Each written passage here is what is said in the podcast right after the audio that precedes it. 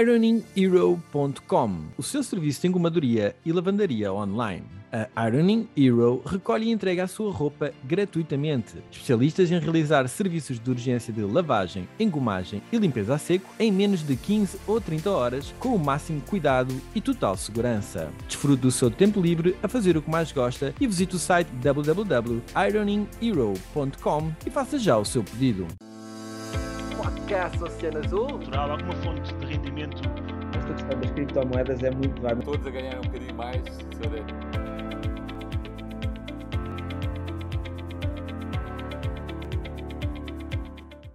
Olá, bem-vindos diretamente do Web Summit. É uma nova experiência, estamos aqui. A única maneira de vos conseguir reunir é estarmos nestes grandes. É verdade, eu preferia que fosse à frente de uma mesa, mas É, pronto, ok, também Já pode ser. fazer as pessoas todas calarem-se, mas eu não, não sei porque não percebem, continuam a falar aos gritos. Se houver problemas de percepção, olha, é o que é. Estamos no meio do Web Summit 2022. 70 mil pessoas cá, é um novo recorde. É. Casa cheia. Mais que o Estádio da Luz. Mais que o Estádio da Luz, 35 mil são brasileiros, o resto devem ser ucranianos e depois há os portugueses. Está a tomar conta. Não, este Bom, ano bateu o recorde, verdade, 71 e 300, acho eu que dava o número há bocado. Muito bem, o Tim Vieira está novamente nos Estados Unidos, quer dizer, é- é- o homem não para, é uma máquina sempre a andar, não consegue estar presente connosco hoje, não havia condições para estar a fazer por Zoom, mas Tim, estás connosco no coração. Como sempre, temos o Nuno Silva e o Stefano Moraes.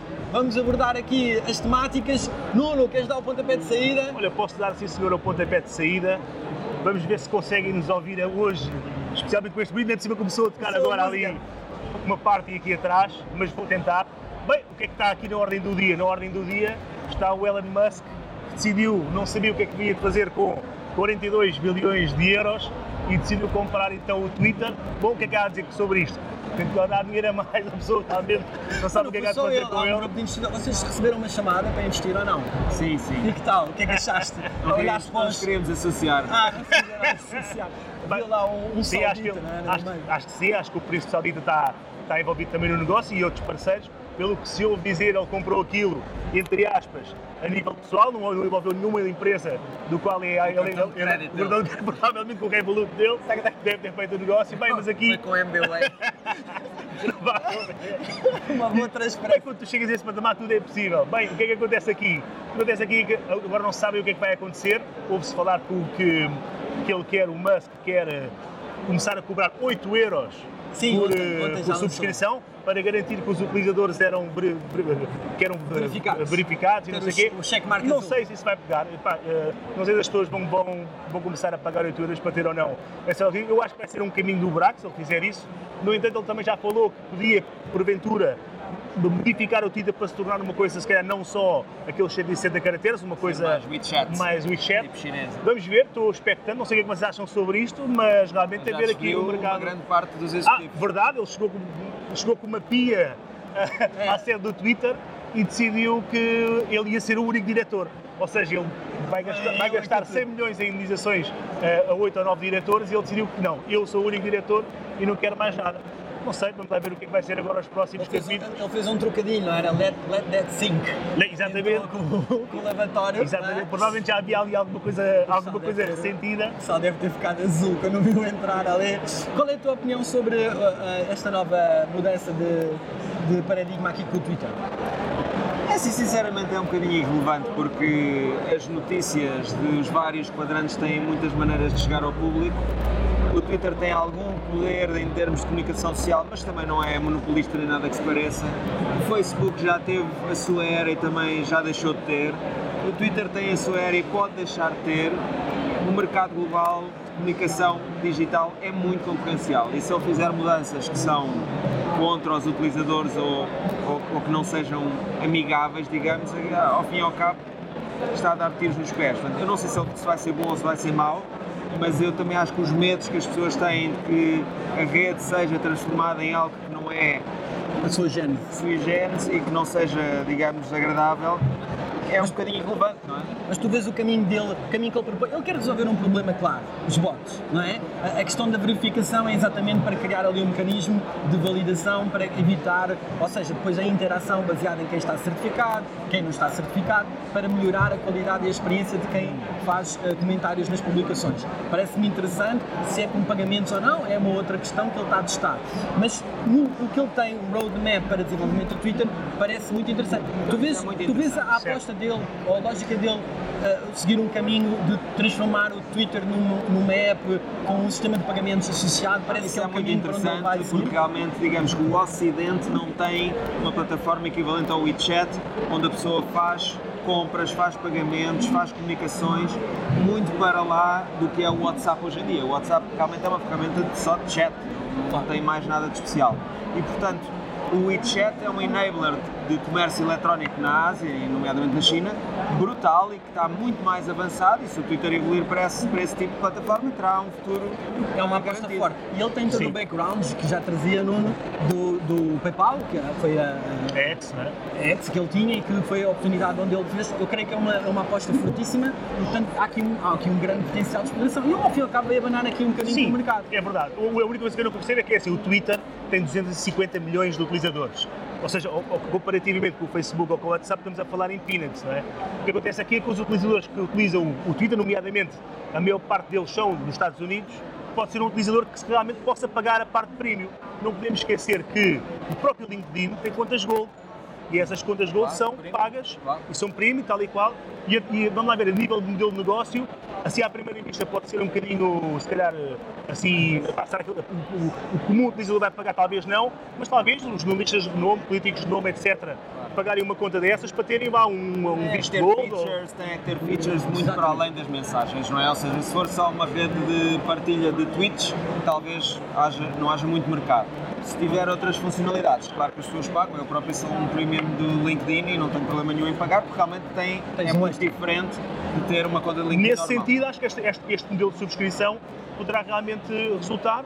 Epá, e vamos lá ver. Eu não acredito que o modelo de negócio seja apenas baseado em, em, em marketing, conforme está assente Claro. a Google ou, ou, ou o Facebook. Por isso, sim, é leite de. Tem um monte de utilizadores e aquilo tem uma rentabilização pode ser interessante. No caso do Twitter, se não for através de um modelo de subscrição ou então através de um modelo mais abrangente, como o WeChat, etc., mas realmente aqui há alguma- alguns constrangimentos em, pelo menos, obter-se aqui o retorno. é? Claro.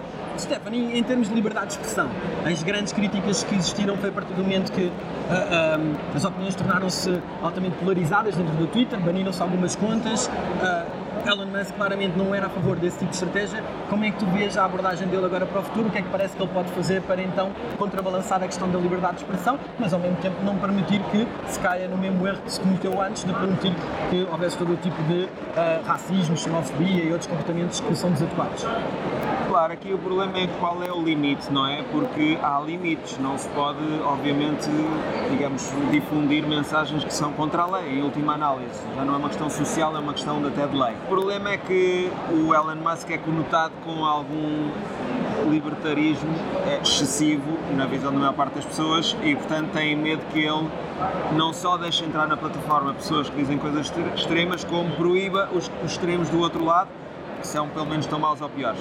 E, portanto, como ele é uma personalidade um bocadinho controversa, há um medo que haja, digamos, uma, uma falta de liberdade de expressão na plataforma. Mas isso era o que eu dizia, eu acho que se esse for o caso, eh, existirão outras plataformas. Portanto, não é uma espécie de monopólio, até porque, como o Nuno dizia, o Twitter é grande, mas não é grande em todos os mercados nem em todos os segmentos. Portanto, também não é uma questão assim tão importante.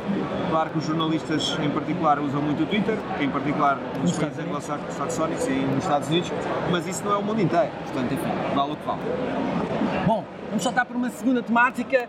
Stefan, tinhas-nos trazido esta bela prenda que está aí à nossa porta, que é a recessão. Vamos ter ou não vamos ter recessão? António Costa diz que não. Vamos ter um, um Não abrandamento, quero mas... estar a contrariar o Sr. Primeiro-Ministro, mas também depende onde é que se diz que vai haver recessão. Claramente vai haver ou já há recessão em vários países. Certo. Quando esses países grandes entram em recessão, o mais certo é nós entrarmos mais cedo ou mais tarde em recessão. Há uma coisa que está a ajudar Portugal imenso que é o turismo. Obviamente, estamos aqui um bocadinho em contraciclo porque Até a continuamos TAP, moda. até a TAP deu lucro, Nuno. A TAP deu lucro este ano. Há que privatizar já. Despacha já. foram, foram 100 milhões de lucro. Exatamente. Não foi mal, não foi mal. Mas, portanto, eu acho que o problema disto não é uma questão de semântica, o problema é que as pessoas têm imensas dificuldades em pagar as contas com a, com a inflação. Provavelmente poderá haver perda de emprego se as empresas começarem a exportar menos, porque se a Alemanha e outros começarem a comprar menos coisas a Portugal, as nossas empresas que não estão diretamente ligadas ao turismo, que é uma grande parte da economia em todo o caso, vão ter problemas. Ah, portanto, não podemos negar o óbvio ah, e, e- e esperemos que as ações da União Europeia e do Governo possam mitigar de alguma forma e pode ser que isto passe de uma forma suave, exceto se o Vladimir Putin decidir mandar uma bomba nuclear, que aí também já não interessa. É Sim, que qualquer se pessoa sessão ou não. acabou tudo, não é? Mas, Nuno, estás a sentir ah, o abrandamento da economia ou não? Uh, começo a sentir uh, pelo menos um, uma, um fator que é um fator psicológico, que é o medo. Estou a sentir nas pessoas, estão a começar a ter medo, até no, no meu círculo de amigos toda a gente começa a falar e agora? É que vai ser? Será que Não vamos- era do Halloween. e não era do Halloween, é verdade. e então, pronto, uma pessoa fica assim um bocadinho a pensar, será que vai haver, será que não vai haver? Todos os indicadores dizem que sim, até porque se nós olharmos agora para as, para as taxas dos créditos de habitação a subirem, isso vai ter um impacto brutal na, na vida das pessoas. Ainda agora a Mel também e outras operadoras anunciaram que vão aumentar os valores dos pacotes que as pessoas têm em casa. Obviamente que isso vai se refletir depois na, na, na, numa, numa recessão, porque as pessoas vão ter menos dinheiro, as pessoas vão comprar menos coisas e é, isto é uma coisa, é uma bola de neve. Não quer estar a se- ser o, o mensageiro da desgraça, O arauto da o desgraça. arauto da desgraça, mas efetivamente eu acho que vai ser inevitável, acho que faz parte da nossa economia, temos que estar preparados, olha, apertem o cinto, faz parte. Entretanto, as startups estão aflitas, não? O- os investimentos abrandaram drasticamente. Como é que está o mercado do, o mercado de, Eu, eu iria, eu iria chamar isso uma normalização, ou seja, nos últimos anos houve talvez, não vou dizer em Portugal, nunca houve assim excesso de capital, mas a nível global e nos grandes centros tipo Silicon Valley e outros, com as taxas de juros tão baixas, houve uma deslocação de capital, de investimento, para áreas como o Venture Capital, que teoricamente têm maior rentabilidade, também têm menor risco.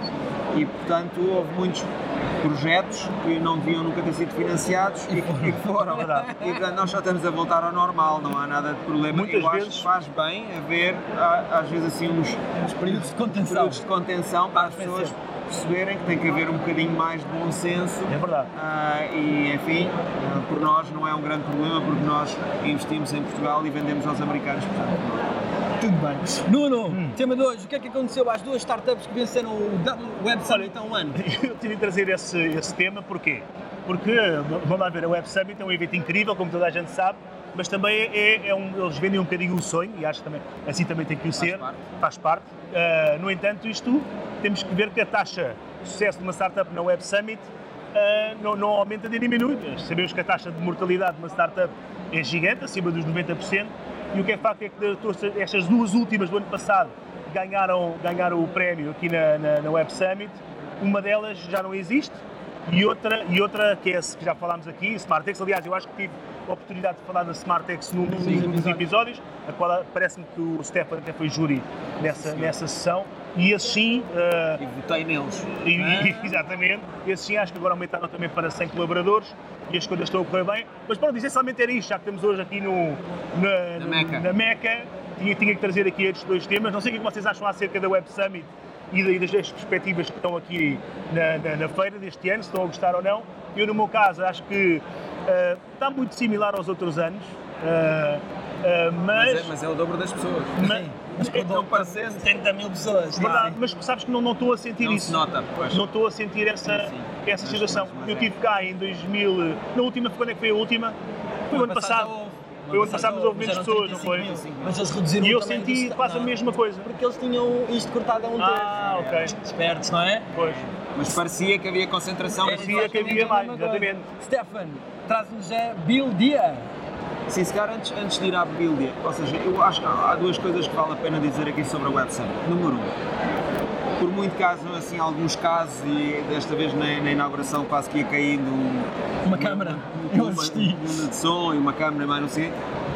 Este evento é muito bem organizado. Quando a pessoa vai a eventos Fantástico. semelhantes noutras partes do mundo, realmente eu acho que a, a organização da Web Summit com os recursos em Portugal, e nós somos bons a fazer eventos, graças a Deus Verdade. somos bons a várias coisas, é ímpar. Este evento é incrível e ainda bem que se realiza em Portugal.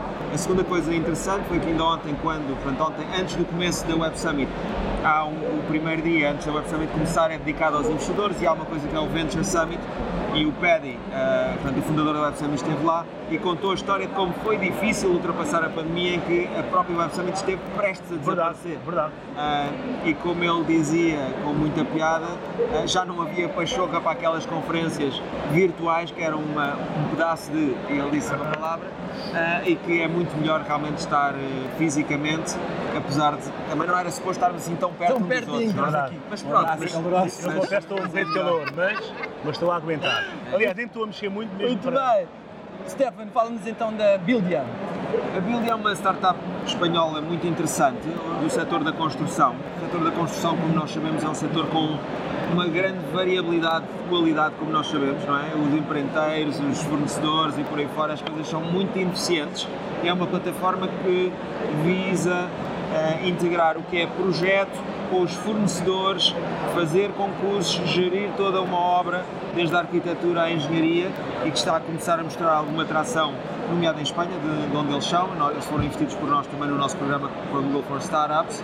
Há uma equipa jovem com imensa qualidade, super organizados e que eu, como tenho algumas obras em curso, vejo a dificuldade. Conseguiste- conseguiste não, não estou a usar a, a, a, a Bíblia porque eu não tenho dimensão para isso. Mas que é altura ideal para fazer obras, Stefan. Epá, nem se consegue pessoa, todos os portugueses que já fizeram obras, que é toda a gente, basicamente sabem o suplício que é gerir construções que nunca mais acabam com preços então agora que variam imenso e portanto é uma, é uma startup que tem, eu acho, bastante potencial. Espero daqui a uns tempos não, não estar aqui a dizer, olha, também já desapareceu.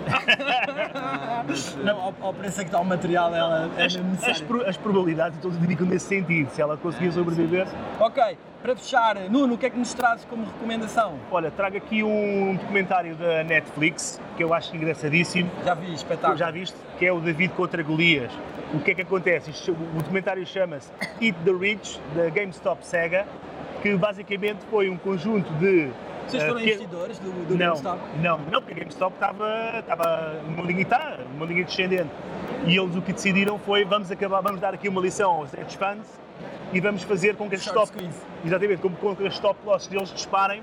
Para quem não sabe, as stop loss, stop, a stop loss, a, a- compra de short é uma compra ao contrário da, da compra da ação tradicional, que a pessoa ganha Quando na- ela baixa. quando ela baixa. E existem muitos hedge funds em, em, em companhias que estão em fase descendente que estão, estão, estão nesse processo de ganho quando ela baixa. O que é que, ele- o que, é que os utilizadores decidiram fazer? Não, vamos parar com esta sangria Vamos e comprar. vamos comprar. Aquilo vai disparar, Para eh, ou seja, aquilo basicamente para as pessoas perceberem lá em casa, quando os hedge funds estão nessa posição, eles, eles metem uma zona de mitigação, vamos imaginar, entramos numa posição em que compramos uma ação a X valor e temos 15%, estamos expostos a, expostos a perder.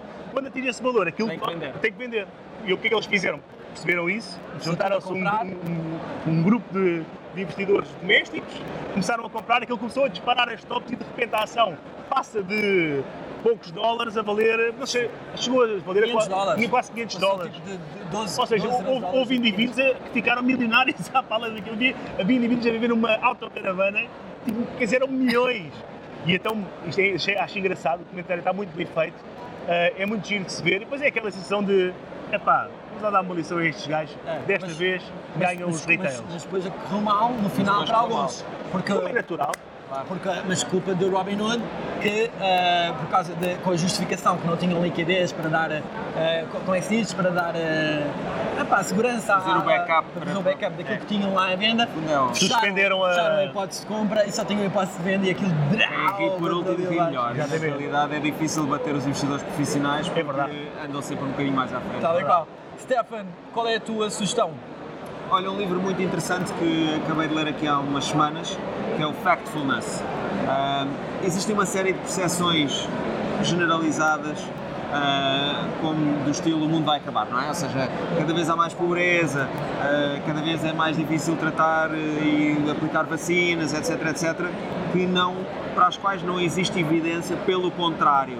Ah, e o, o livro começa, isto é de um professor escandinavo, que começa por dizer que no inquérito feito a pessoas altamente qualificadas, em 10 perguntas básicas a ver com pobreza, a ver com níveis civilizacionais, a ver com, por exemplo, ah, quantas crianças é que nascem em países menos desenvolvidos por, por casal ou por mulher, versus tudo isso são percepções que se criam e que depois os, os números não provam isso e que nós, no fundo, temos todos que nos socorrer de dados a sério porque os preconceitos instalados nas nossas cabeças são, são muito grandes uh, e infelizmente isso afeta desde os políticos aos CEOs e a todas as pessoas. E mesmo as mais qualificadas têm grandes preconceitos. É um livro que é esclarecedor no sentido em que nos abre os olhos para a realidade e a conclusão também é que o mundo, isto agora pondo a guerra da Ucrânia à parte, mas se calhar mesmo com a guerra da Ucrânia, o mundo está muito, muito melhor do que era há 20 anos atrás, Sim, há 50 verdade. anos atrás, há 100 anos atrás, em número de mortes, em número de guerras, em número de desastres, até climáticos. Ou seja, é, e também fala de uma outra coisa interessante, é que quando os ativismos são excessivos e se carrega a nota para dizer não, não, está muito pior, olha, defende esta causa porque está cada vez pior. E depois se vem a verificar que não está cada vez pior, se calhar não está tão bom como eles queriam, mas Descredibiliza. descredibiliza totalmente o ativismo. E portanto é um, é, um, é um livro realmente sobre factos. Muito bem. Bom, ficam as recomendações. Pessoal, foi o possível com este som pujante por trás de nós. não Não se calaram, a gente avisou, mas eles não se calaram. Tim, forte abraço para ti que estás nos Estados Unidos. A vocês que assistiram, obrigado mais uma vez. Já sabem, nada disto é recomendação de investimento, é Claro. apenas partilha de informação. Até ao próximo episódio. Fiquem bem. Um abraço. Podcast Oceano Azul. Natural, alguma fonte de rendimento Esta questão das criptomoedas é muito, Todos a ganhar um bocadinho mais,